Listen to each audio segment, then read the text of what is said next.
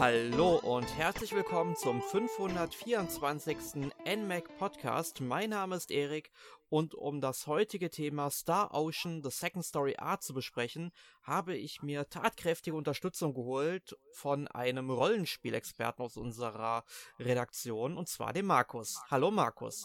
Ja, hallo Erik, äh, hallo liebe Zuhörer. Ich bin froh, dass ich auch wieder dabei sein kann bei diesem schönen Thema. Ja, das finde ich auch. Und mir ist aufgefallen, wir haben damals tatsächlich keinen Podcast zu Star Ocean First Departure A aufgenommen. Sprich, ah. wir reden jetzt heute über den zweiten Teil, ohne jemals einen Podcast zum ersten Teil aufgenommen zu haben. Das ist aber auch nicht schlimm. Ich denke mal, wir können einen Podcast zum ersten Teil irgendwann nochmal nachholen, denn zum Verständnis des Spiels muss man den ersten Teil ja bis auf ein, zwei kleine Details wirklich nicht gespielt haben. Genau, ist halt das gleiche Universum, spielt ein bisschen später und äh, ein paar Charaktere, bzw. die Nachfahren von verschiedenen Charakteren tauchen auf, aber sonst völlig unabhängig voneinander. Ne? Ganz genau. Und jetzt fragen sich vielleicht ähm, ein paar unserer Leser, die vielleicht nicht so rollenspielaffin sind, beziehungsweise uns, von unseren Hörern, ähm, worum es sich denn bei Star Ocean handelt. Also Star Ocean ist ein Rollenspiel, das sowohl dem Fantasy als auch dem Science-Fiction-Genre zugeordnet werden kann. Möchtest du unseren Hörern mal erklären, warum das so der Fall ist? Ja, genau. Also spielt eigentlich in einem Science-Fiction-Universum. Ähm, also auch, auch also ziemlich ähnlich äh, Star Trek eigentlich. Ne? Es gibt ja auch so eine Föderation und äh, die auch so eine Art oberste Direktive hat, dass man sich nicht in äh, die Evolution oder in andere unterentwickelte Welten einmischen kann und so. Also sind da schon einige Aspekte ähnlich wie bei, wie bei Star Trek.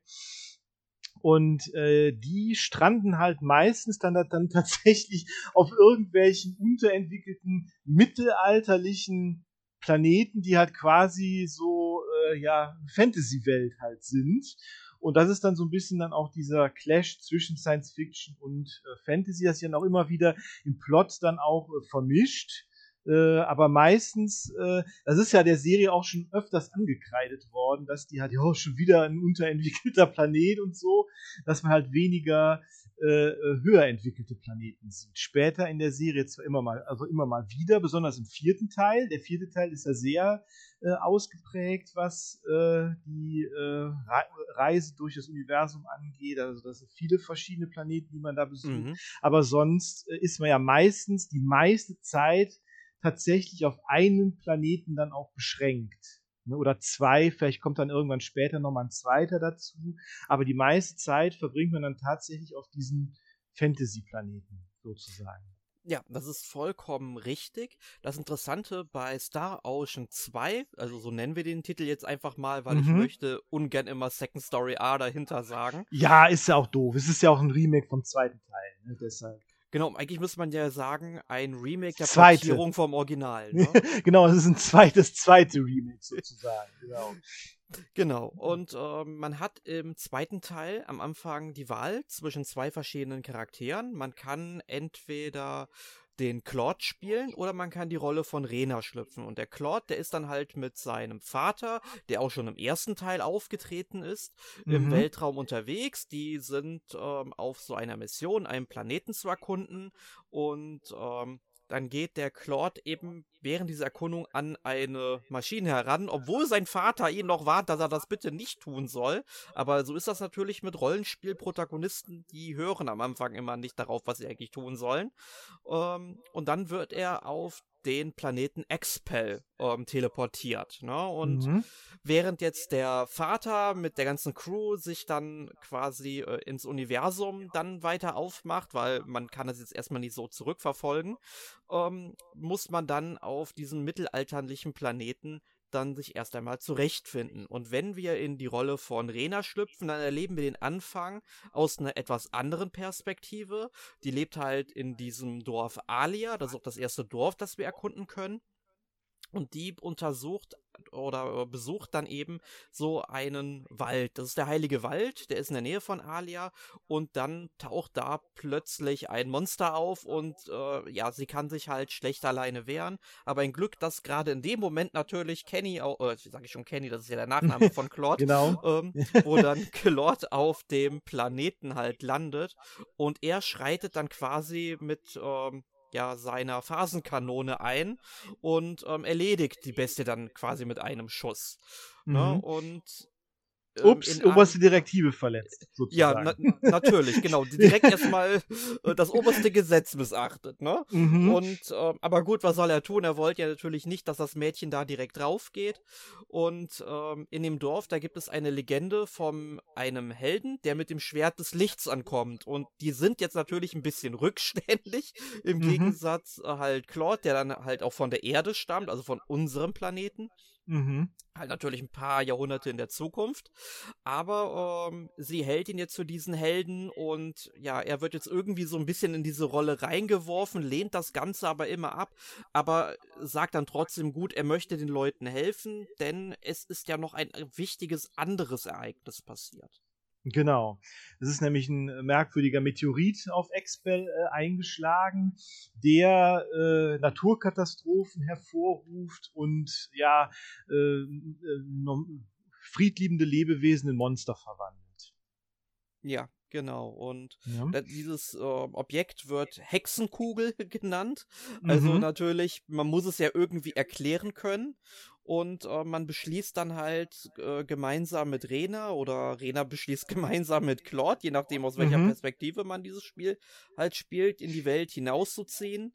Und ja, man klappert dann eben rollenspieltypisch verschiedene Dörfer und Städte ab, lernt verschiedene Charaktere kennen. Das hängt dann zum Teil auch davon ab, mit welcher Spielfigur man spielt und welche Entscheidung getroffen wird. Also man lernt zum Beispiel in diesem Spiel auch nie alle Helden kennen. Also man genau. lernt immer nur einen gewissen Teil kennen. Das finde ich auch ganz interessant, weil das erhöht ja auch den Wiederspielwert. Genau, dafür sind ja diese zwei Wege ja dann auch da. Ne? Wäre ja dann sonst äh, uninteressanter, nochmal den anderen Weg auszuprobieren. Ne? Genau, also man äh, kann natürlich je nachdem, ich glaube, trifft man ja auch auf ähm, die Menschen. Also es gibt zum Beispiel, also ich habe ja mit Claude gespielt mhm. und ähm, bei mir konnte sich zum Beispiel so eine Reporterin, die Chisato, die mhm. konnte sich äh, nicht anschließen, weil ich mich halt vorher auch schon für einen anderen Charakter entschieden habe, das, dann konnte mhm. die halt auch nicht mehr mit in die Party rein. Man findet dann, also man trifft die Charaktere dann unter Umständen auch und man findet dann auch verschiedene Waffen äh, für die, aber man hat dann natürlich keinen Zweck, wofür man die jetzt verwenden könnte. Mhm, genau, ich glaube, man kann, ich glaube, man kann acht Charaktere aufnehmen insgesamt. Ne, Ganz genau. Ich, oder? Genau. Ja, acht und, und, und vier äh, kämpfen dann halt auch in der Party dann äh, immer mit gleichzeitig. Ja, und äh, Kämpfen ist auch ein guter Punkt. Es gibt natürlich in diesem Rollenspiel äh, Kämpfe, die laufen in Echtzeit ab. Hier sollten mhm. wir mal mhm. ganz kurz darauf eingehen, von wem das Spiel ursprünglich eigentlich entwickelt wurde, und zwar von äh, Tri-Ace. Mhm. Und die haben sich ja aus dem Wolf-Team äh, entwickelt, die ja genau. vorher schon ähm, ich wollte jetzt schon fast Fantasy Star sagen, aber ich meine Tales of Fantasia. Für, äh, genau. Das haben, das haben, die ja damals entwickelt, aber ähm, die haben dann halt ähm, quasi das Team dann verlassen und haben dann auf eigene Faust weitergemacht. Und deswegen gibt es da auch noch so ein paar Parallelen beim Kampfsystem noch zu den Richtig. Tales of Spielen. Richtig, genau. Es ist auch Action äh, äh, fokussiert und auch von der Seite zu sehen. Ich meine, letztlich sind ja alle Tri-Ace-Spiele irgendwie sehr äh, haben sehr und außergewöhnliche Kampfsysteme. Ne? Das, dafür, dafür sind die ja auch bekannt, so ein bisschen auch. Ne? Und auch diese, teilweise ist auch viel, viel Action meistens dabei und halt bei, bei, bei Star Ocean ist es halt, man, sagen wir mal so, man erkennt die äh, Tales, äh, äh die äh, Tales-Verbindung, schon gerade bei den älteren Teilen der Serie, immer noch mehr. Ja, genau.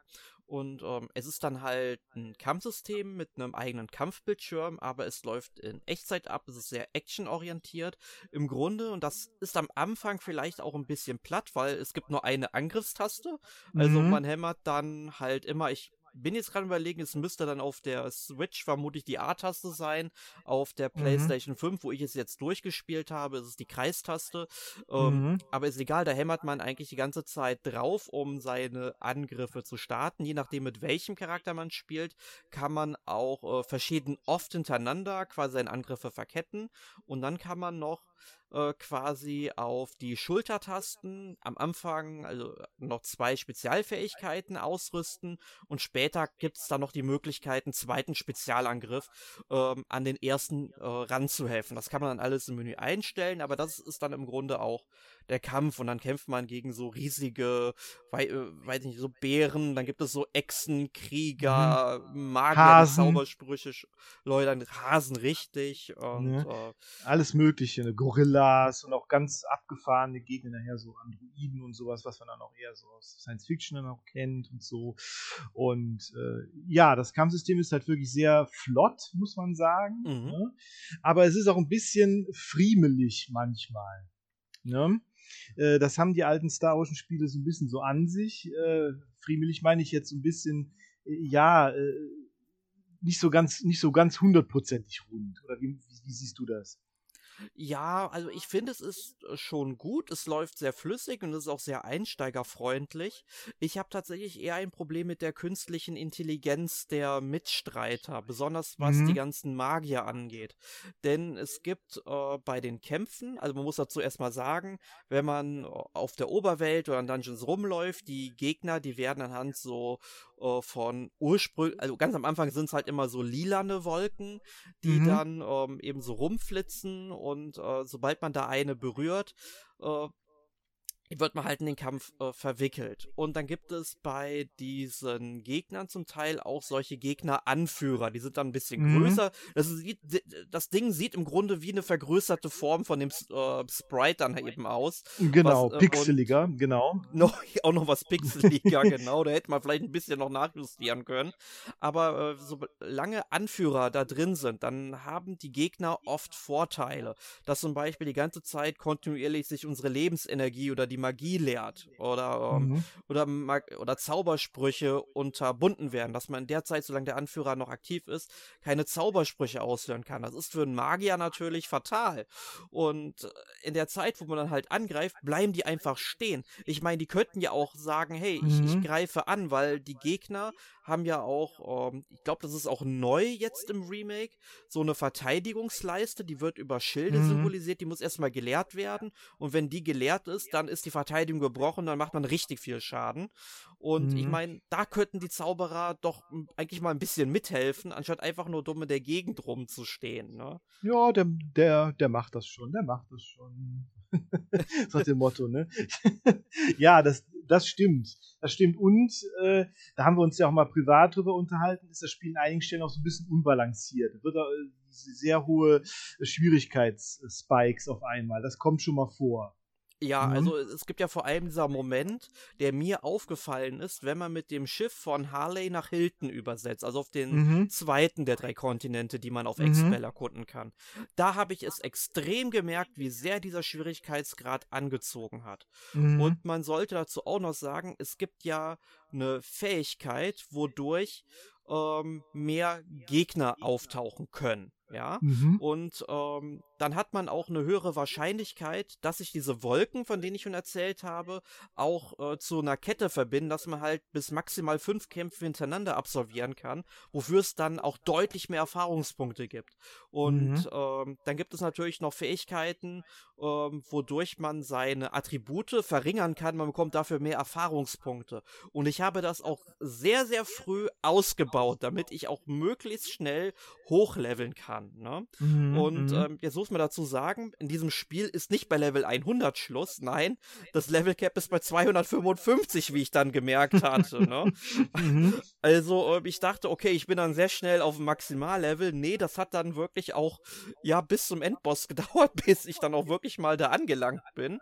Ähm, Mhm. nur ich war dann am Anfang schon ähm, eigentlich ähm, überlevelt. Also die Gegner, die Gegnerwolken, die wurden dann bei mir auch schon teilweise grün angezeigt und ab dem Zeitpunkt dann auch eigentlich konstant bis zum Ende. Ich habe dann gar keine linafarbene Wolke mehr gesehen. Mhm. Ähm, aber trotzdem waren die Gegner knallhart zu besiegen. Also vor allem, wenn die, ähm, wenn du gegen magiebegabte Gegner kämpfst. Also mhm. die spammen Zauber ohne Ende, machen Statusveränderungen noch und nöcher. Also da muss man schon ähm, ja wissen, wie dieses Spiel funktioniert. Also das ist für mich so der Moment gewesen, wo das Spiel abfragt, ob ich es verstanden habe. Ja, genau. Das ist äh, definitiv der Fall. Und das Ganze, wenn man das Ganze dann noch, äh, noch mal bis, bis auf die Spitze treiben kann, gibt es natürlich auch Tri-Ace-typisch äh, sehr umfangreiche Bonus-Dungeons, die nochmal schwerer sind, mit nochmal härteren Bossen. Und, äh, ja. äh, ne, und wo man wirklich äh, auch sehr viel, äh, ja, sag ich mal, Geduld haben muss.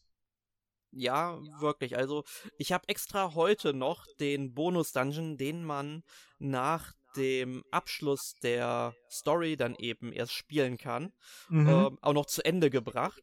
Also ich muss sagen, ich fand schon den ähm, Bossgegner, also den, den Bonus-Boss, den es dann gab am Ende, ja. den fand ich schon ziemlich hart. Ich habe den dann noch ähm, besiegt bekommen.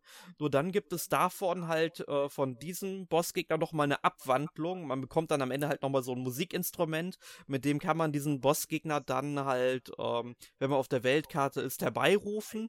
Und äh, der hat mich dann wirklich platt gemacht. Und ich hatte meine Charaktere alle auf dem Maximallevel. Ich hatte die beste Ausrüstung Leistung, die man zu dem Zeitpunkt eigentlich nur haben kann. Mhm. Ähm, und der hat mich dann binnen vor einer halben Sekunde platt gemacht. Ich habe vielleicht 20, 30 Prozent von seiner Lebensenergie geleert. Ähm, nur gibt es in diesem Spiel dann auch so ein paar Tricks, ja, wie man sich dann auch vielleicht ein bisschen leichter machen kann. Mhm. Und da kommt dann auch wieder diese dämliche künstliche Intelligenz ins Spiel, die mir das Ganze wieder vermiest. Weil in dem Spiel gibt es ein Item, eine Rüstung, die nennt sich blutige Rüstung. Solange mhm. man die trägt, ist man zwar unverwundbar, aber man leert rasend schnell seine Lebensenergie.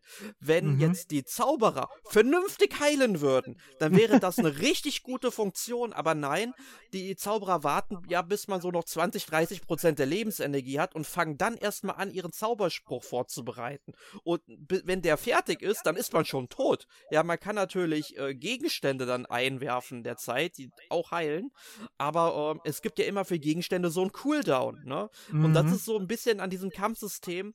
Es funktioniert nicht so hundertprozentig, wie es eigentlich funktionieren müsste, damit ich auch wirklich durchgehend, auch nach dem Ende mit diesem ganzen Bonuszeug, auch wirklich noch Spaß hätte. Vor allem, du musst dir ja vorstellen, es gibt in dem Spiel ja auch eine Arena. Und sobald ja. man diesen zweiten Bonusboss, von dem ich jetzt geredet habe, wenn man den dann mit diesem Trick mit der blutigen Rüstung, anders habe ich den nicht äh, fertig begracht. Ich habe sogar auf den leichtesten Schwierigkeitsgrad gestellt. Mhm. Und ähm, in der Arena trifft man dann gegen diese letzten beiden Bonusbosse von diesem Bonus-Dungeon dann gemeinsam. Wie soll man das bitte schaffen? Also, also ich, ja. ich meine, da muss man schon sehr viel Glück mitbringen, glaube ich.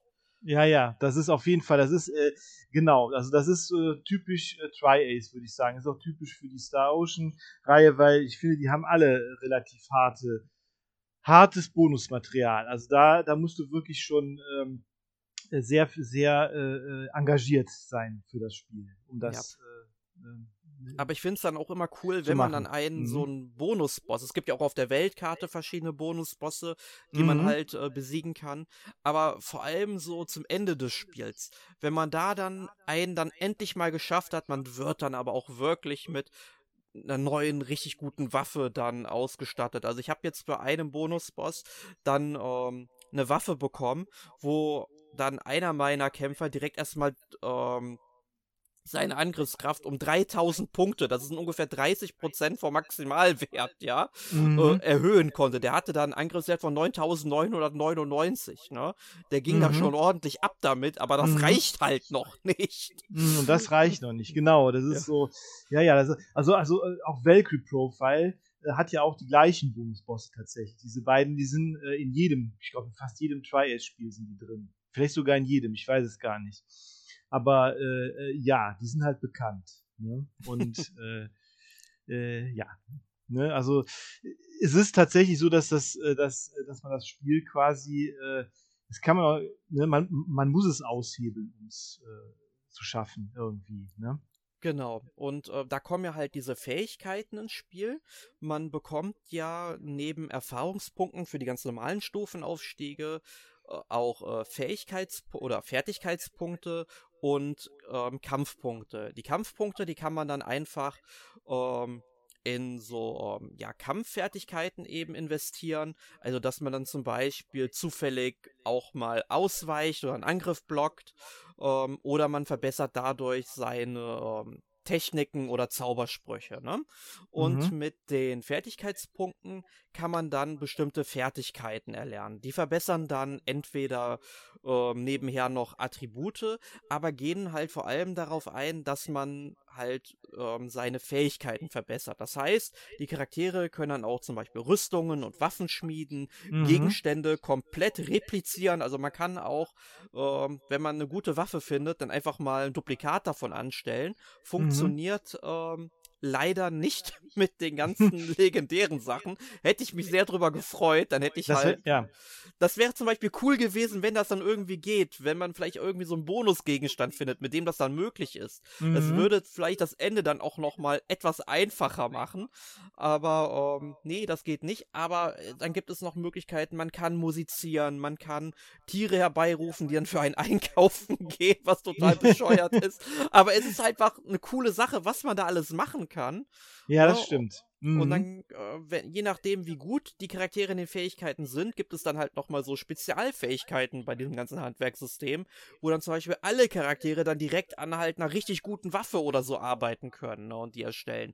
Also es macht schon echt Spaß, diese ganzen Fähigkeiten hochzuleveln und dann halt immer mehr so cooles Zeugs halt zu bekommen. Ne? Und man, mhm. je nachdem, wenn man die richtigen Fähigkeiten früh genug im Spiel levelt, kriegt man natürlich auch früh genug im Spiel richtig gute Gegenstände. Ne?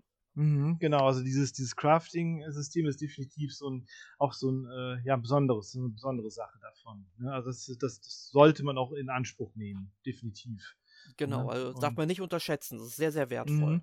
Hm, auf, also auf, auf jeden Fall. Und was man auch nicht äh, unterschätzen sollte, was ich auch interessant finde an dem Spiel immer, ist, das sind halt diese Charakterinteraktionen. Man kann ja seine Party, wenn man ein Dorf oder eine Stadt betritt, kann man die aufteilen und oder oder äh, ne, also äh, auflösen quasi, dann laufen die Charaktere dann in dem Dorf rum und man kann die ansprechen und dann kommen so Mini-Events, mit denen man dann die Beziehungen äh, der Charaktere untereinander verbessern kann. Und das führt dann äh, ja auch ähm, am Ende dann zu anderen Abspänen. Also das Spiel brüstet sich ja damit, äh, 99 oder über neun, knapp 100 verschiedene äh, Enden zu haben. Aber das sind ja dann letztendlich nur so diese kleinen Charakter, äh, ja, Ausschnitte, die man dann am Ende bekommt, wie die, ne, je nachdem, welche Kombination von Charakter, äh, von Charakteren man dann hatte und so, ne? Ja, definitiv. Und und äh, ja, dass man dann am Ende dann auch sieht, was die Charaktere dann äh, gemacht haben danach, danach sozusagen. Und das richtet sich, was man dann sieht und wie das aussieht, da, das richtet sich halt nach, danach, äh, wie äh, gut man mit den einzelnen Charakteren dann äh, sich versteht. Genau, bei diesen privaten Aktionen, wie sie heißen, muss mhm. man äh, manchmal auch Entscheidungen treffen und mhm. je nachdem, wie, welche Entscheidung man trifft, verbessert oder verschlechtert sich das Verhältnis zu den Figuren. Es kann natürlich genau. sein, wenn man ähm, vor allem Liebe ist ja zum Beispiel auch so ein Thema, was in diesem Spiel, wenn man zum Beispiel mit Claude spielt mhm. und ähm, und da gibt es ja natürlich verschiedene Figuren, die dann Claude ganz interessant finden. Mhm. Und äh, je nachdem, wie gut man sich mit Rena verstehen will oder mit den anderen, ähm, das kann natürlich dazu führen, wenn man sich es mit einer Figur auch vielleicht auch nur so ein bisschen verscherzt, äh, dass das natürlich einen guten Boost bei einer anderen Figur auch gibt. Ne? Mhm. Ne? Genau. Und darauf genau. wird dann am Ende halt auch dann nochmal Bezug genommen. Genau. Ja, und, da, und, daher, ja. und daher kommen halt diese knapp 100 verschiedenen Enden. Ne? Also die, das sind jetzt nicht 100, wirklich 100 verschiedene Enden, sondern eher so kleine Charakterausschnitte äh, immer sozusagen, die dann so aneinandergereiht werden. Genau, fand ich tatsächlich relativ unspektakulär, muss ich sagen. Mhm. Hätte ich Mhm. mir ein bisschen mehr gewünscht, also vielleicht so ein zentrales, richtiges Ende und Ja, dann genau. halt quasi die Charaktere halt da drumrum gebaut. Das hätte ich gut gefunden. Mhm, Aber genau. so hat mich das so ein bisschen enttäuscht zurückgelassen. Aber ich meine, das macht das Spiel jetzt nicht so viel schlechter, weil es ist eigentlich ein richtig, richtig gutes Rollenspiel. Es Auf hat jeden halt, Fall. Es Mhm. hat halt seine Macken, ne? Das muss man ganz klar sagen. Mit denen muss man ähm, leben können. Ähm, aber wenn man sich halt drauf einlässt, da kann man schon, ja, ich würde mal sagen, wenn man es komplett spielen will, also nur mit einem Charakter, muss man dazu sagen, kann man bestimmt so 60 Stunden investieren. Also ich denke mal, ich hatte jetzt Mhm. ungefähr knapp 57 Stunden. Ich hätte noch ein paar Bonuskämpfe machen können, aber ich habe jetzt gesagt, ich lasse es gut sein, weil äh, nee, also meine Lebenszeit ist mir zu schade, anstatt da so einen Bonuskampf jetzt dann doch Mhm. noch ein paar hundert Mal zu probieren, Ja, ja, bis klar. es irgendwie klappt. Aber wirklich, äh, wenn man es dann eben nochmal spielen will, eben dann, vielleicht dann, wenn man mit Claude gespielt hat, das Ganze vielleicht mal aus der Sicht von Rena erleben, ja, dann, dann macht man das halt einfach mal. Ne? Ja, genau. Und das Spiel, ich meine, du sagst, es hat halt ein paar Macken, klar, aber es ist ja letztlich, ist es ja auch ein schon relativ altes Spiel. ne? Das Original ist ja äh, 98, nee, Mhm. ist doch 98 in Ja. Japan erschienen, auf der PlayStation 1, dann in Amerika 99 und in Europa dann im 2000, im April 2000. Also das Spiel hatte halt schon einige Jährchen auf dem Buckel und es gab ja dann auch zwischendurch nochmal diese dieses Second Evolution, das war ja die Play, äh, für die PlayStation Portable, ist es ja rausgekommen. Und ähm, das ist aber, glaube ich, nie übersetzt worden außerhalb äh, Japan, oder? Ähm, ich bin mir gerade nicht sicher, was mit der Nee. PSP-Version ist, aber nee, die ist auch, nee, ist sie nicht. Die ist nicht, nur die vom ersten Teil ist auch außerhalb Japans äh, erschienen. Die zweite tatsächlich nicht. Und das, deshalb ist das die Second Story R quasi das, quasi das zweite Remake, wenn man so will. Die erste Version des Remakes, die jetzt auch bei- uns erschienen ist. Genau, also das Original kam aber für die PlayStation ja bei uns raus. Genau, gesagt. richtig. Ganz, ganz genau. Und Genau. Äh, das, das, Original, das hatte halt äh, gerenderte Hintergründe ne, und äh, Sprite-Figuren. Äh, äh, also die Figuren waren durch, durch, durch Sprites, durch flache Sprites dargestellt, sowohl die Gegner als auch die Charaktere.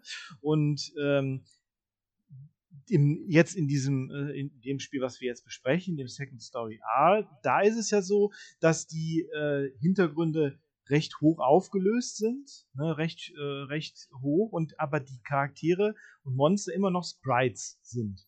Äh, fand ich am Anfang ein bisschen gewöhnungsbedürftig, finde es aber eine sehr gute Entscheidung letztendlich und es sieht auch wirklich cool aus. Besonders an einigen, es gibt ja einige äh, Szenarien oder einige Szenen, die wirklich super aussehen, auch jetzt mit dieser neuen Grafik und so. Ne, sehr spektakulär. Ja, schließe ich mich an. Also mir gefällt der Stil auch ziemlich gut. Ich finde es grafisch, gerade was die Umgebung angeht, da hätte man noch eine Schippe drauflegen können. Aber die Charaktere an sich, die habe ich schon richtig ins Herz geschlossen von ihrem Aussehen. Die sehen halt so ein bisschen so 16, vielleicht sogar auch 32-Bit-Pixel-Grafik. Ne? Mhm, genau. Ab, aber richtig charmant. Genau. Und der, äh, der neu, es ist auch ein neuer Charakterdesigner, der wurde für die, für die, ähm, für die äh, Porträts und so dann nochmal verpflichtet, das ist Yukihiro Kajimoto. Der hat die neuen, äh, neuen Charakterporträts gezeichnet, finde ich auch sehr schön, finde ich auch besser als die alten, muss ich sagen. Die vom Original, die finde ich noch ganz gut, aber die von dem ersten Remake, die sind so, ja, ich weiß es nicht, die sind so ein bisschen, bisschen äh, äh, flach, finde ich irgendwie, nicht so detailreich. Die neuen finde ich richtig gut. Aber man kann ja auch zwischen den Charakterporträts immer hin und her schalten. Also man, könnte, man kann auch immer äh, die von dem Original nehmen oder äh, die von dem ersten Remake tatsächlich auch. Finde ich auch eine gute, gute Lösung. Ja, finde ich auch. Das gab es ja auch schon bei First Departure R. Mhm, genau. Äh, und ähm, da habe ich, glaube ich, auch noch mal die, die älteren gewählt, weil die mehr so diesen äh, Mhm. charmanten Anime-Stil hatten. Die neuen, die waren Mhm. mir vielleicht sogar schon ein bisschen zu verwestlicht oder so in ihrer Darstellung. Mhm. Ähm, aber grund grundsätzlich ähm, machen die schon eine gute Figur. Mhm. Ähm, was ich halt bei der Technik noch anmerken möchte, ich habe es ja sowohl auf der Switch als auch auf der PlayStation 5 gespielt. Mhm. Und was mir jetzt auf der Switch ein bisschen extremer aufgefallen ist jetzt als auf der PS5, ähm, wenn man zum Beispiel, das merkt man auch schon direkt, wenn man vom Heiligen Wald nach Alia geht, ganz am Anfang des Spiels, Mhm. da sind ja rechts vor dem Gebäude so ein paar Büsche. Mhm. Und äh, die laden extrem spät nach. Und da hat man auf der Switch recht viel von. Und schlimm finde ich es auch, wenn man es auf der Switch im Handheld-Modus spielt. Man hat Mhm. ein unglaubliches Kantenflimmern auf der Weltkarte. Also Okay. so schlimm habe ich das tatsächlich bisher in wenigen Spielen gesehen. Mhm. Ähm, Finde ich für ein Spiel im Jahr 2023, das ist ja letztes Jahr rausgekommen im November, Mhm. ähm, finde find ich nicht gut. Also da hätte man sich deutlich mehr Mühe geben müssen, um sowas zu unterbinden. Auf der PlayStation 5, also Kantenflimmern ist mir da überhaupt nicht untergekommen. Und nee, ist dieses, auch nicht. Mhm. dieses Nachladen existiert da noch, ist aber da ein bisschen abgeschwächter. Und abgeschwächter auf der PS5 sind natürlich auch die Ladezeiten, nachdem man einen Kampf absolviert hatte. Ne, ich Mhm. meine, das erinnert mich gerade so ein bisschen an Tales of Symphonia für die Switch. Das ist da ja wirklich extrem, nach jedem Kampf so sechs bis Ja. sieben Sekunden zu warten, bis dann die World Map wieder geladen ist. Ne? Mhm. Ach, ver verstehe ich nicht, wie sowas noch sein kann eigentlich. Das muss einem doch auffallen, dass das nicht gut zu spielen ist so. Mhm. Mhm. Ja, wirklich, wirklich, wirklich schade, ne? Aber also, ne, also wenn ihr jetzt keine andere Möglichkeit habt, könnt ihr das natürlich auch auf der Switch spielen. Ja, ne? aber, ja, ne? aber äh, die äh, bessere Version ist, ist halt die äh, definitiv die PlayStation-Version, ne? Von den großen Genau. Konsolen. ja. ne? Also ich meine, es läuft ja sonst auf der Switch auch wirklich gut und stabil. Ja, auf jeden Ne? Fall. ne? Da, daher, definitiv. da hat man nicht so das Problem. Man muss halt natürlich, aber das betrifft jede Version, ähm, sag ich mal, beim Soundtrack, ähm, ja, ein bisschen Geduld mitbringen, finde ich, weil der Soundtrack ist eigentlich ganz schön, Mhm. aber er ist auch sehr repetitiv, weil man hält sich Mhm. dann schon länger einem Ort auf und dafür bieten die Musikstücke dann zu wenig Variation. Also Mhm. es gibt ja sowohl den originalen Soundtrack jetzt als auch den überarbeiteten und mir gefallen beide Soundtracks Mhm. ziemlich gut, sowohl im Original als jetzt auch ähm, die arrangierte Version. Aber ähm, man hätte jetzt vielleicht bei der arrangierten Version dann schon vielleicht die Musikstücke ein bisschen erweitern können, damit es nicht unbedingt dann ähm, alle halbe Minute oder jede Minute zu so einer Mhm. Wiederholung, zu so einer Wiederholung Mhm. kommt. Ne? Mhm. Ja, der, der Soundtrack ist ja auch von äh, Motoi Sakuraba, der, Eben. der ja auch bekannt ist. Ne? Der macht, der ist ja ein, sehr, äh, sagen wir mal, ein Komponist, der sehr viel rumkommt. Ne? Und er Ja. hat ja auch äh, für, für ich glaube, für ziemlich alle Star Ocean Spiele den Soundtrack gemacht oder für Tri-Ace-Spiele sehr oft, ja auch für Valkyrie Profile und so. Also der, äh, A, finde ich, erkennt man seinen Stil immer sehr gut, diesen Progressive äh, Rock und so, gerade so bei den Kämpfen und, äh, und, und B, äh, ja, ist wirklich gut. Und aber ich gebe dir da recht, äh, der vom zweiten Teil liegt wahrscheinlich auch dran, dass es einfach die alten Musikstücke dann letztendlich sind, die halt äh, dann auch nicht so äh, lang waren damals. Ne? Ja, das stimmt. Und ähm, wenn wir jetzt auch nochmal bei ähm, äh, Motoi Sakuraba sind, ähm, man sollte dazu auch noch sagen, er hat ja auch für die ganzen Tales of Spiele den Soundtrack komponiert. Richtig, ganz genau. Da ist Ja. er auch, ne? also da ist er auch dabei. Und äh, wie gesagt, sein, sein, sein Stil, den erkennt man doch äh, sehr, sehr gut, wie ich, äh, wie ich finde. ne? Also er ist schon sehr, sehr umtriebig, so Moment. Äh, genau. Valkyrie Profile. Barton Kaitos hat ja auch den, den Soundtrack gemacht. Oder auch von Mario Tennis zum Beispiel. Ja, Also er ist stimmt, da- stimmt. Da merkt man also so ein paar da- Ähnlichkeiten, richtig. Ne? Also er ist da sehr, ist sehr, sehr um, umtriebig. Ähm, Dark Souls tatsächlich auch, hat er auch beigesteuert. Und äh, ja, so, ne, und, und Smash Brothers auch. Und äh, ja, also er ist äh, ordentlich, äh, er kommt ordentlich rum. Ne? Ja.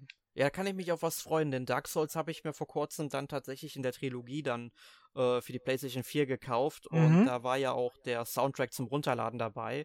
Also Mhm. der war dann auch über, ich glaube, 3 Gigabyte groß, weil die haben tatsächlich dann die ganzen Wave-Dateien zum Download angeboten. Okay, Ne, okay, auch ich- nicht schlecht. Finde Mhm. find ich gut, hast du halt nochmal eine bessere Qualität als MP3, ne? Aber Mhm. so viel schlechter ist MP3 jetzt auch nicht, wie viele immer Nee, sagen. nee, nee, nee, nee, überhaupt nicht. Ne, Und MP3 ist halt platzsparender, ganz einfach. Definitiv, Gut, ähm, definitiv. aber kommen wir direkt mal wieder zu Star Ocean noch zurück. Ja. Ähm, ich überlege gerade, gibt es da noch etwas, was wir unbedingt erwähnen sollten? Was sollten wir unbedingt erwähnen? Äh, es gibt noch auf jeden Fall eine Demo. Äh, wenn ihr unsicher seid, könnt ihr die auf jeden Fall runterladen aus dem E-Shop. Das ist, ähm, ich glaube, man kann, glaube ich, ich gucke mal gerade, zwei oder drei Stunden spielen. Äh, drei Städte, zwei Dungeons, zwei Bosse und bietet einen guten Überblick über die ersten Stunden des Spiels. Ne? Also man kann auch die, die Charaktere auswählen und, und, der, und der Speicherstand, der lässt sich dann auch in das Hauptspiel äh, übertragen. Ne? Also ähm, Ne, wenn ihr da jetzt mal einfach mal gucken wollt, wenn ihr neugierig geworden seid äh, durch äh, unseren Podcast jetzt hier, dann könnt ihr da auf jeden Fall äh, mal da reingucken und es euch anschauen. Ja, denke ich auch. Eine Demo ist eigentlich immer eine gute Möglichkeit, um einfach mal in ein Spiel reinzuschnuppern, wenn man sich unsicher ist.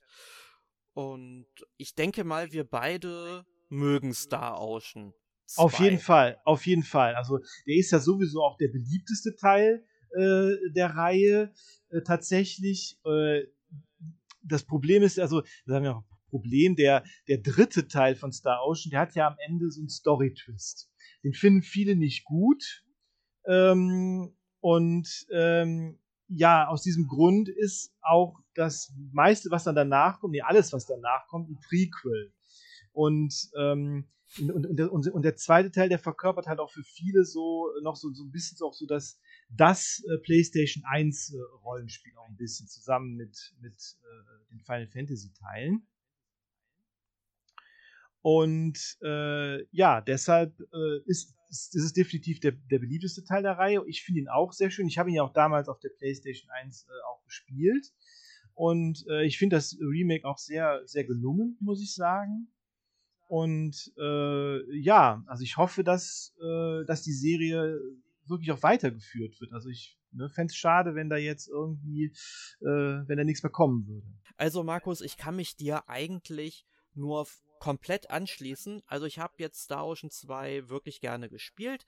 Das Spiel hat, wie ich auch schon gesagt habe, so ein paar Eigenheiten, über die muss man drüber stehen. Aber grundsätzlich mag ich die Reihe ja. Hab jetzt den ersten, zweiten und vierten Teil auch durchgespielt und ich hoffe auch sehr, dass wir gerade den dritten Teil dann auch nochmal vielleicht für die Switch bekommen und mhm. gerne auch in Zukunft ähm, weitere Star Ocean Teile, die einfach noch mehr erzählen und dann vielleicht auch nach dem dritten Teil spielen. Mhm, ja. Ich kann natürlich nicht so viel sagen zum ähm, Story Twist, weil ich kenne das Spiel leider noch nicht, muss mich da auch ein bisschen überraschen lassen.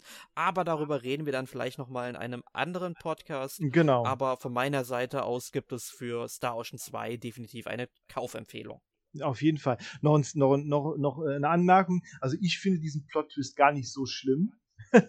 ähm, aber äh, er ist ein bisschen, er ist ein bisschen, äh, ja, die, die, die Durchführung ist ein bisschen holprig, sagen wir mal so. Das hätte man besser machen können. Aber gut, das muss man dann selber äh, ähm, ähm, äh, erleben. Und ich bin gespannt, was du mir dann erzählst dann dazu. Genau, vielleicht reden wir dann in der Zukunft mal im Podcast, ja. ansonsten außerhalb darüber.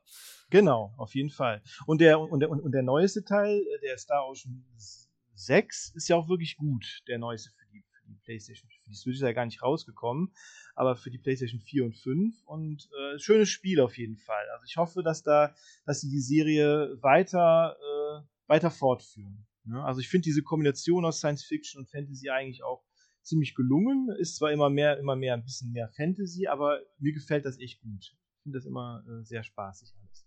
Ja, ich, ich bin auch total bei dir, was diese Mischung aus Fantasy und Science Fiction angeht. Also ich finde ja zum Beispiel auch solche Spiele wie Elex, finde ich ja auch ziemlich cool, weil Elex baut ja im Grunde auf einer, ja, modernen Welt auf, mhm. fügt Science-Fiction-Elemente hinzu, aber geht dann zurück von den Gesellschaftsstrukturen wieder Richtung Fantasy halt, ne? Mhm. Und ich finde, das ist halt eine coole Mischung und sowas gibt es im Rollenspielsektor viel zu wenig und ähm, bitte, bitte mehr Elex, bitte mehr Star Ocean, würde ich gerne. Ja, spielen. sowieso, sowieso mehr, ein bisschen mehr was wagen, auch ein bisschen mehr Science Fiction, also, ne? Fantasy hatten wir jetzt auch schon sehr viel, ne? Deshalb ähm, auch gerne mehr Science Fiction. Genau. Ja, genau. dann würde ich sagen, zu Star Ocean 2 haben wir jetzt alles gesagt. Kommen wir mhm. zu unserer obligatorischen Rubrik. Was hast du letzte Woche gespielt, Markus? Ich habe tatsächlich gar nicht so viel gespielt, weil ich äh, gar nicht so viel Zeit hatte, aber ich äh, habe äh, da auch mit, mit, mit Alex letztes Mal drüber gesprochen. Ich habe äh, Cyberpunk 2077 Phantom Liberty gespielt. Also ich habe mir das Add-on geholt und äh, bin jetzt auch mittendrin in der Story und ist wirklich super spannend. Äh, diese neue Gegend, Dogtown, finde ich super. Und das ist auch alles richtig gut in das, in das Hauptspiel integriert, weil man, ähm, äh, das geht halt von der Story her, äh, ab einem gewissen Zeitpunkt geht das halt los, äh, das äh, Add-on und, oder das Expansion und fügt sich sehr nahtlos in das ganze Spiel ein. Das haben die wirklich super gemacht. Wirklich ganz toll. Und äh, die Missionen sind super, die Story ist toll. Äh, ja, Idris Elba spielt ja mit, ne, als mhm. äh, Solomon Reed. Und äh, die Story und so legt auch nochmal eine ganze Schippe drauf gegenüber dem Hauptspiel. Auch, das, auch so das Quest-Design und so. Alles richtig gut. Also äh, toll. Also könnte sein, dass das so eines meiner, meiner Lieblings-Expansions äh, wird sogar. Also äh, finde ich wirklich super. Lohnt ja, sich. Das, das, das klingt fantastisch. Also ich habe ja Cyberpunk 2077 durchgespielt damals mhm. und ähm, habe da auch mir die Platin-Trophäe geschnappt, habe also von dem Spiel auch jedes Ende gesehen. Mhm. Ähm, und bin eigentlich auch immer noch ziemlich heiß auf das Add-on, habe es zeitlich aber bisher einfach noch nicht geschafft, mir das mal zuzulegen. Mhm. Und jetzt stehen ja leider mit äh, Persona 3 Remake und äh, Final Fantasy 7 2 sozusagen, also mhm. Final Fantasy 7 Rebirth, äh, ja zwei große Rollenspielbrocken vor der Tür und dann kommt ja auch noch Unicorn Overlord und ähm, heute kam dann auch der Download-Code für Last of Us Remastered Part 2, ne? Mhm. Äh, ich habe einfach keine Zeit dafür momentan, so ein großes Spiel da nochmal anzugehen. Aber ähm, hebe ich mir dann vielleicht für April oder so auf. Vielleicht äh, sieht das dann ganz optimistisch von der Zeitplanung dann her ähm, aus. Nee, mhm. aber freut mich, dass es dir gefällt. Äh, gibt es ja, denn auch neu, viele neue Storylines für ähm, Keanu Reeves, also Johnny Silverhand? Äh, der ist auf jeden Fall auch wieder, wieder präsent, ja. Äh, und äh, der hat, also so, wie, so, wie, so weit wie ich jetzt hier äh, ähm, gespielt habe, hat er wieder ordentlich Screentime, auf jeden Fall, ja. Ja, das finde find ich nämlich gut. Also, äh, weil ich finde so, Johnny Silverhand ist einer der besten Videospielcharaktere, die ich so in den letzten Jahren dann gesehen habe. Wirklich. muss man wirklich ja. sagen, da haben die Storyschreiber sich sehr, sehr große Mühe gegeben. Auf jeden Fall, also sowieso, dass das die ganzen, auch die ganzen Dialoge und so und auch jetzt in dem, in dem Phantom Liberty und so, das wird das ist noch, noch, mal, noch mal eine Spur draufgelegt. Also die haben da wirklich noch mal so zack, noch mal einen draufgelegt, finde ich. Also richtig gut. Also ganz super spannende Story auch. Ja. Mhm. Ja, äh, Erik, was hast, was hast du denn gespielt äh, in der letzten Woche?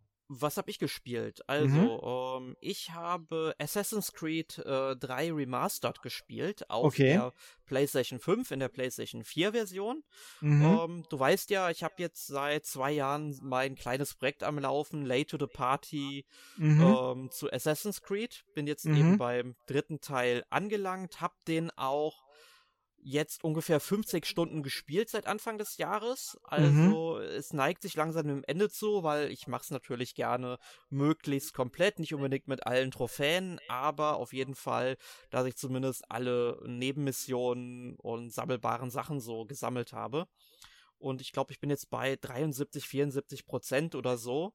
Mhm. Und ähm, ich bin jetzt, glaube ich, Sequenz 9. Es gibt ja, glaube ich, zwölf Sequenzen, die man so erleben kann. Ähm, und ich muss sagen, ja, es ist okay, aber es sind halt wieder dieselben Sachen, die mich aufregen bei diesem Spiel.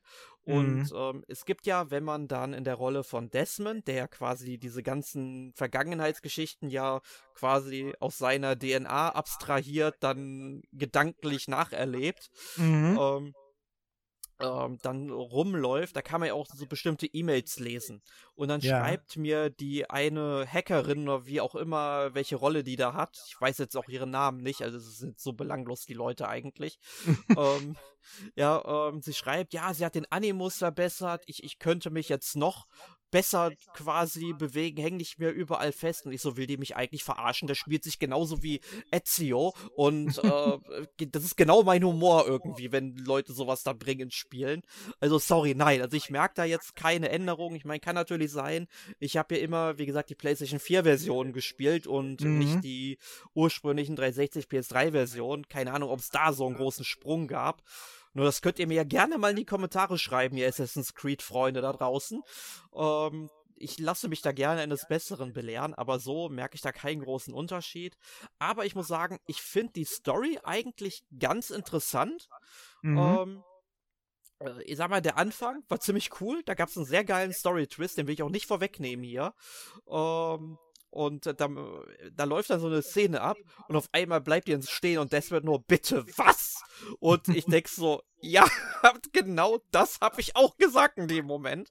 ähm, und äh, ja, ne? also das habe ich hauptsächlich gespielt und werde ich in den nächsten ein, zwei Wochen sicherlich noch äh, zu Ende bringen. Und dann gibt es dann auch wieder ein sehr schönes Special auf äh, gameplaygamers.com. Könnt ihr euch dann gerne durchlesen muss mir da noch ein paar Euphemismen und so einfallen lassen und Metaphern.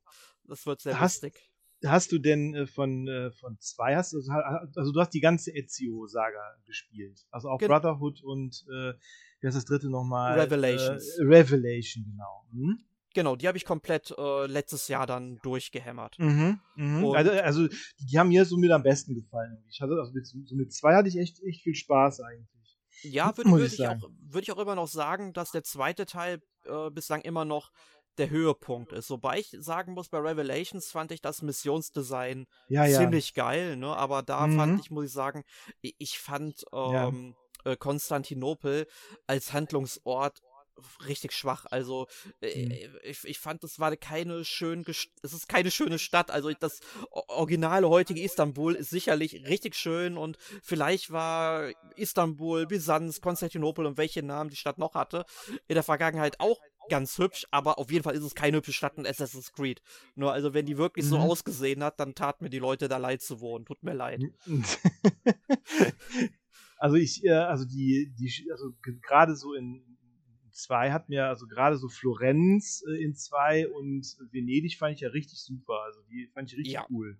Ja, also mhm. ich muss sagen, ich mochte auch äh, Florenz sehr und ich habe zu mhm. der Zeit dann auch äh, mir mal die Serie Da Vinci's Demons angeschaut. Ne? Mhm. Und ich meine, Da Vinci taucht ja auch ähm, genau. sozusagen genau. als äh, Q für, äh, für Ezio auf. ne? Genau, genau.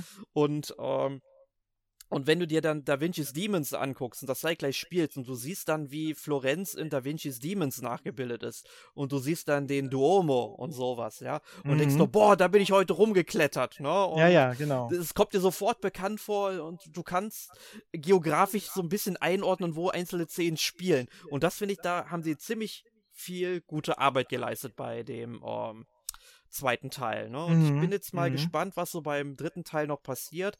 Ich meine, klar, man hat halt das Problem, dass ähm, Boston und ähm, New York waren jetzt halt noch relativ junge Städte zu dem Zeitpunkt natürlich. Ne? Da hat man genau. eben noch nicht so viel Geschichte.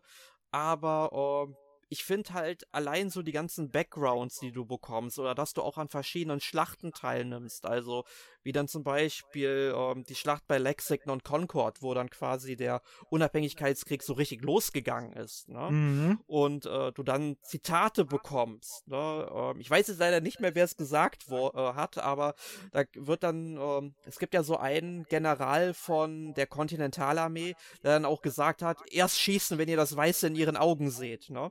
Mhm. Und wenn ich dann, ich, ich weiß auch nicht mehr, in welchem Film oder welcher Serie ich es gesehen habe, aber das wurde tatsächlich auch nochmal zitiert zitiert und ich wusste direkt, worauf es sich bezieht. Ne? Und das finde ich halt das coole, diese ganze Geschichtsstunde dabei, ne? Mhm. Und die ganzen Texte, ja, ja. die es dann auch dabei gibt. Und ja, genau. Du das, halt auf genau. George Washington, Benjamin Franklin und so weiter triffst, also auf die ganzen Gründungsväter. Das ist schon ziemlich cool. Ja, genau, also die, ich, ich finde auch immer diese, diese geschichtlichen Sachen bei Assassin's Creed somit das Beste so. Finde ich wirklich cool. Auch so, denn, äh, also jetzt auch dann mit mit, mit, mit Ezio dann auch Rom und, und wie gesagt Florenz, Venedig und dann jetzt Boston und so New York, dann auch diese Städte dann mal auch in dieser Zeit dann auch zu sehen und so, das haben die schon, haben die schon cool gemacht. Dann auch später so in Origins dann Ägypten. Ägypten finde ich ja sowieso immer, immer toll, das alte Ägypten und so. Ne? Also das finde ich immer das Beste, diese, diese ähm, äh, Jetzt-Zeit-Story da mit Desmond und so, die ich immer so ein bisschen so, pff, jo, ja. Ja, und ich finde dann auch, ähm, aber was ich bei an diesem ganzen Desmond-Handlungsstrang also er ist ein bisschen vorhersehbar gewesen für mich, muss ich tatsächlich sagen, worauf es dann mhm. hinauslaufen wird, weil es mhm. da ja mhm. schon immer Hinweise gibt, wenn man genau aufgepasst hat. Aber ähm, was ich halt super finde, es gibt ja diesen einen Teamkollegen, ich glaube Sean Hastings heißt der. Mhm. Und ähm, der kommentiert im Grunde diese ganzen Informationen, wenn man die sich durchliest, dann aus seiner Sichtweise.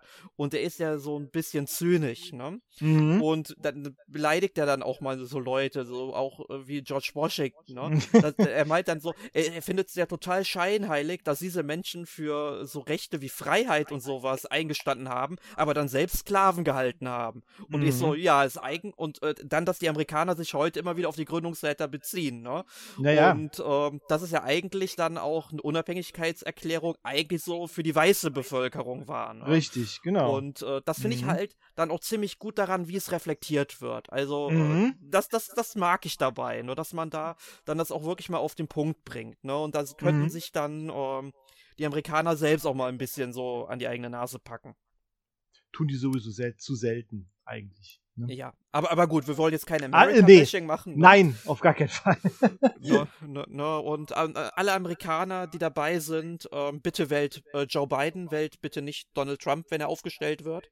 Genau. Äh, das, das wollen wir sagen. Ich meine, es gibt sicherlich vielleicht einen besseren Kandidaten bei den Demokraten als Joe Biden, ne, weil er ist ja auch schon äh, ziemlich Ach, alt und als mhm. Präsident vielleicht nicht mehr unbedingt so geeignet, was an seiner Gesundheit liegt, nicht vielleicht an seiner politischen Einstellung, ne, aber trotzdem, ähm, ihr wollt es bitte nicht schlimmer machen als, mhm. ähm, ne? Und, und bitte nicht nochmal vier Jahre Trump, das halte ich nicht aus, da gehe ich kaputt, ne?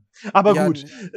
ja, ja, ja, komm, kommen wir zu ähm, den. Was du noch ähm, gespielt hast. Genau, was ich gespielt habe. Ich habe dann noch gespielt äh, Professor Layton und ähm, der Teil 6 hier, das mit Asland.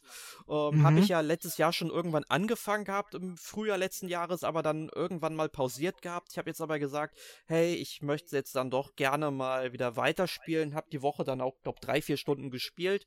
Habe, mhm. glaube ich, 10, 20 neue Rätsel dann wieder erlebt. Das macht mir ja unglaublich viel Spaß in diesem Spiel. Also Rätsel lösen an sich ist ja schon fantastisch. Mhm. Ähm, und ähm, ja, das habe ich jetzt noch eine ganze Zeit lang dann weiter verfolgt, weil da wollen wir ja irgendwann auch noch mal einen Podcast zu aufnehmen.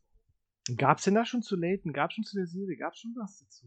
Äh, ja, tatsächlich, ich glaube auch schon vor zehn Jahren oder so haben, ha, okay. haben, wir da, haben wir dann über die ersten drei Serienteile gesprochen. Wir wollten dann ja. über ähm, Teil 4 bis 6 reden, wenn ich die denn ähm, auch mal ähm, gespielt habe. Und mhm. ähm, ja, Teil 5 und Teil 6, die haben sich jetzt halt bis ins letzte Jahr geschoben. Es tut mir leid. Aber ähm, es kommt auf jeden Fall noch. Es kommt auf jeden Fall noch. Ich kann noch nicht sagen, wann. Vielleicht auch in naher Zukunft, müssen wir mal sehen. Aber erstmal möchte ich es dann gerne durchspielen, damit ich auch von dir drüber sprechen kann. Mhm. Nee, Layton finde ich immer gut. Also, äh, die haben, die haben alle diese ganzen Spiele, die haben immer so eine schöne, so eine schöne heimelige Atmosphäre, so eine gemütliche Atmosphäre. Macht immer so Spaß, irgendwie so, so zum Entspannen. Ne? Ja, ich finde dann auch die Dialoge, wie sie geschrieben sind, also vor allem auch im Deutschen, ne? Also, mhm. ähm, was man da sich für Wörter dann ausdenkt, dass die alle so total beruhigt und gelassen mit der Situation umgehen, ne? Ja, genau. Anstatt auszuflippen, ne? ja, genau. und, und, und, und, dann trifft man auf so total ähm, seltsame Menschen, mit denen man redet, ne? Ja. Die dann, also ko richtig komisch, ne? Mhm, genau, genau. Ja, genau. aber, aber, aber ich mag das und ich freue mich auch sehr auf Teil 7, deswegen muss der Podcast so Teil 4 bis 6 eigentlich schnell mal fertig werden. Ja, das wäre cool. Ja. Das und ansonsten cool. habe ich, ähm, ich überlege gerade, ja, Picross habe ich noch was gespielt, da muss ich noch ein Rätsel machen bei S9, glaube ich, dann bin ich damit auch durch. Da mhm. war übrigens ein lustiger Fehler gewesen drin. Ne? Ach, in dem Spiel, ja, okay. In mhm. dem Spiel drin. Ich muss da, dazu muss ich sagen, ich hatte, ähm, S9 schon ähm, äh, erst gespielt, als ich dann schon die Switch OLED hatte. Ne? Mhm, okay. Und ähm, da man kann ja, wenn man eine Konsole wechselt bei der Switch, was ich total bescheuert finde, ehrlich gesagt, kann man ja nicht einfach die Micro-SD-Karte ähm, aus seiner alten Switch rausnehmen und die neue reinschieben. Man kann Mhm. ja nur, sag ich mal, seine kompletten äh, Spielstände, die kann man ja dann einfach übertragen. Das funktioniert auch wirklich gut. Da muss ich Nintendo Mhm. loben, da gab es keinerlei Probleme.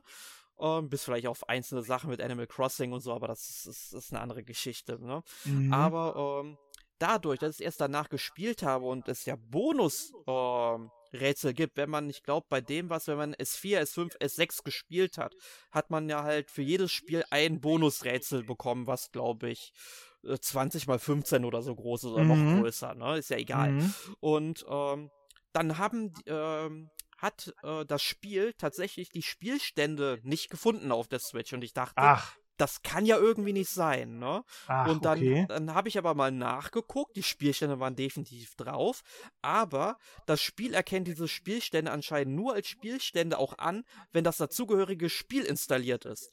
Also habe ich mir habe ich mir 4, 5 und 6 runtergeladen und ich musste wirklich 4, 5 und 6 einmal starten, damit das Spiel erkannt hat, dass ich diese Spiele besitze. Ach, und was.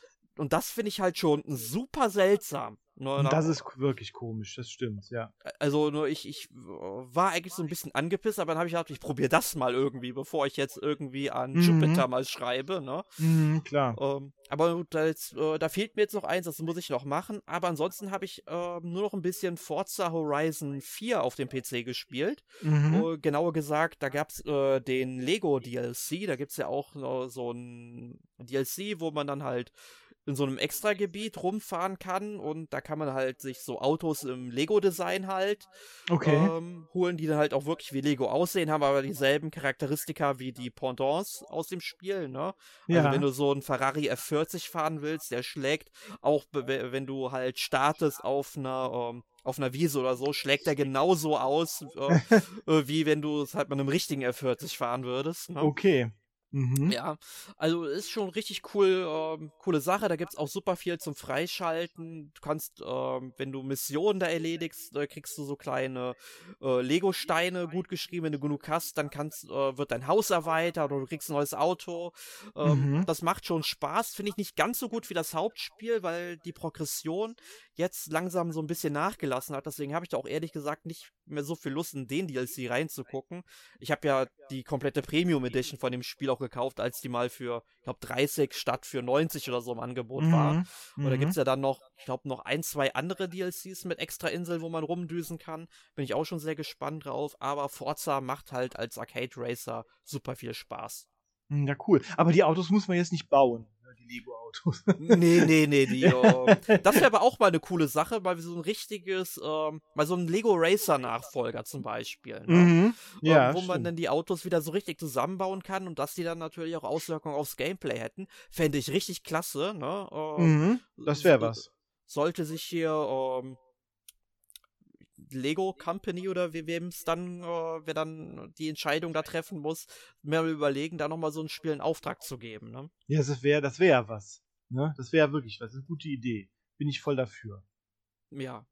Nee, und ansonsten habe ich jetzt aber nicht groß äh, irgendwas gespielt aktuell tatsächlich. Also ich meine, ich habe genug Gut. gespielt, da müssen wir Ja, nicht Eben. uns, uns unterhalten, ne? Aber Eben. ähm, ich freue mich eher auf die nächsten Wochen, auf halt Mhm. ähm, so die ganzen Spiele, die dann kommen. Und ähm, da werde ich, glaube ich, wieder. Äh, nachdem ich persönlich ja 2023 sehr enttäuschend finde, was irgendwie keiner nachvollziehen kann, aber ist ja okay, ähm, glaube ich, dass 24 ein richtig geiles Jahr werden wird. Ja, ich glaube, du hast von, von 23 noch einige äh, der richtig guten Spiele einfach noch nicht gespielt. Daran liegt es. Ja, Baldur's Gate 3 habe ich nicht gespielt, das stimmt. Zum Beispiel, zum Beispiel da Alan Wake 2 oder genau. oder äh, was haben wir, was hat man denn noch? Gut, das Resident Evil 4 Remake, okay. Ja, das will ich aber Mhm. auch noch hol- nachholen. Genau. Und aber ne, das sind ja so die sind ja so die die Hämmer da so von von letztem Jahr. Ne? Also Ja. war, war, war waren schon gute Sachen. Aber ich bin jetzt auf das auf das äh, kommende Jahr jetzt auch wirklich sehr gespannt. Da kommen auch wirklich sehr sehr gute Sachen, auch wie wie du jetzt sagst. Äh, Persona 3, äh, wie heißt es denn jetzt? Reload, ne? Und Reload, genau. Und äh, ja, FF7 äh, Remake, der zweite Teil und dann auch hier das äh, äh, neue Fantasy, quasi Fantasy-Persona von Atlus, da äh, Re Fantasio. Metaphor, Re Fantasio, das kommt ja auch im Herbst. Also da kommen schon noch, äh, kommen eine ganze Reihe gute Sachen raus. Ja, es kommt ja auch noch mal ein Legend of Heroes kommt ja dieses Jahr auch noch mal raus. Auch noch eins, richtig, im Westen. Trails genau. to Daybreak oder irgendwie sowas. Ne? Trails into Daybreak, genau, das ist der into Anfang Daybreak. von der, von der, ich glaube, es ist Into Daybreak, ja. Es ist diese, der, der Beginn von einer neuen, äh, neuen Story-Arc, da, da, da, die letzte ja jetzt zu Ende ist, äh, äh, kommt er jetzt, fängt er jetzt was Neues an, äh, ist natürlich vielleicht eine Möglichkeit, äh, genau, es heißt Into Daybreak, ja, ist vielleicht eine Möglichkeit, nee, Through Daybreak, meine Through Güte. Daybreak. Tra Trails Through Daybreak, genau. Es ist, ist vielleicht eine Möglichkeit, äh, da auch für neue Spieler da mal, mal reinzugucken vielleicht, weil ne, die anderen Spiele, es waren jetzt zehn Spiele, die mehr oder weniger zusammenhängen. Gut, die hängt jetzt auch wieder zusammen äh, ne, mit den anderen, aber jetzt, äh, ist es ein neuer Beginn von der Story Arc. Da ist vielleicht ein bisschen einsteigerfreundlicher für die Leute, die die anderen Teile noch nicht kennen. Ne? Genau. Aber vielleicht gibt es ja noch Hoffnung, dass ja die ähm, Trails in the Sky Trilogie. Ja, das äh, fände ich kommt. echt. Da gibt ja. da gibt's ja, da gibt's ja Gerüchte, dass die Leute sich überlegen, die auch noch auf weiteren Plattformen verfügbar zu machen. Wäre schon Wär, gut. Wär, wäre super, weil auf der Switch wären die Spiele perfekt. Ne? Definitiv, dann, ja. Dann lass, dann lass doch bitte wieder die Leute dran, die auch hier die einen beiden Teile, äh, der, der, äh, den, den Cross, genau den Crossbell Arc da, ne? Genau, Zero und Azure, ne? Das die, die genau, richtig. So in der in, in der äh, äh Richtung dann diese drei Trails in the Sky, damit man und es fehlen ja auch noch ein paar von den äh, Cold Steel. Das gibt es auch nicht alle auf der auf der äh, Switch aus irgendeinem Grund. Ne? Genau, also äh, hier die, die ersten beiden Teile. Ne? Genau, Aber gut, genau. ich würde mal sagen, das ist ein Thema für einen anderen Tag. Anderen, anderen Podcast, genau. Weil wir schweifen hier in unserem Off-Topic-Bereich manchmal ein einfach zu sehr ab. Seht zu sehr ab. bitte nach.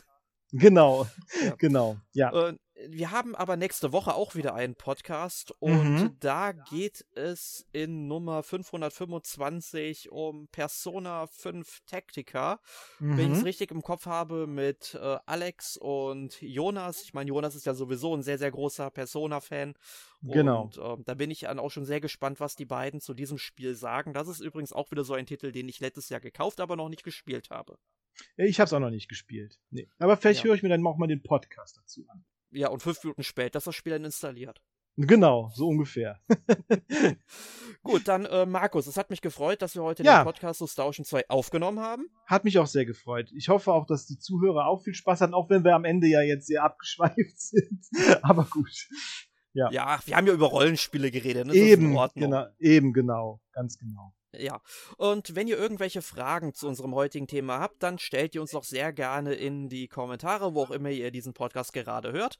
Und dann würden wir gerne mit euch darüber diskutieren. Dürft uns natürlich auch sehr gerne Fragen stellen zu Persona 5 Tactica im Voraus. Dann können Jonas und Alex sich ein bisschen darauf einstellen.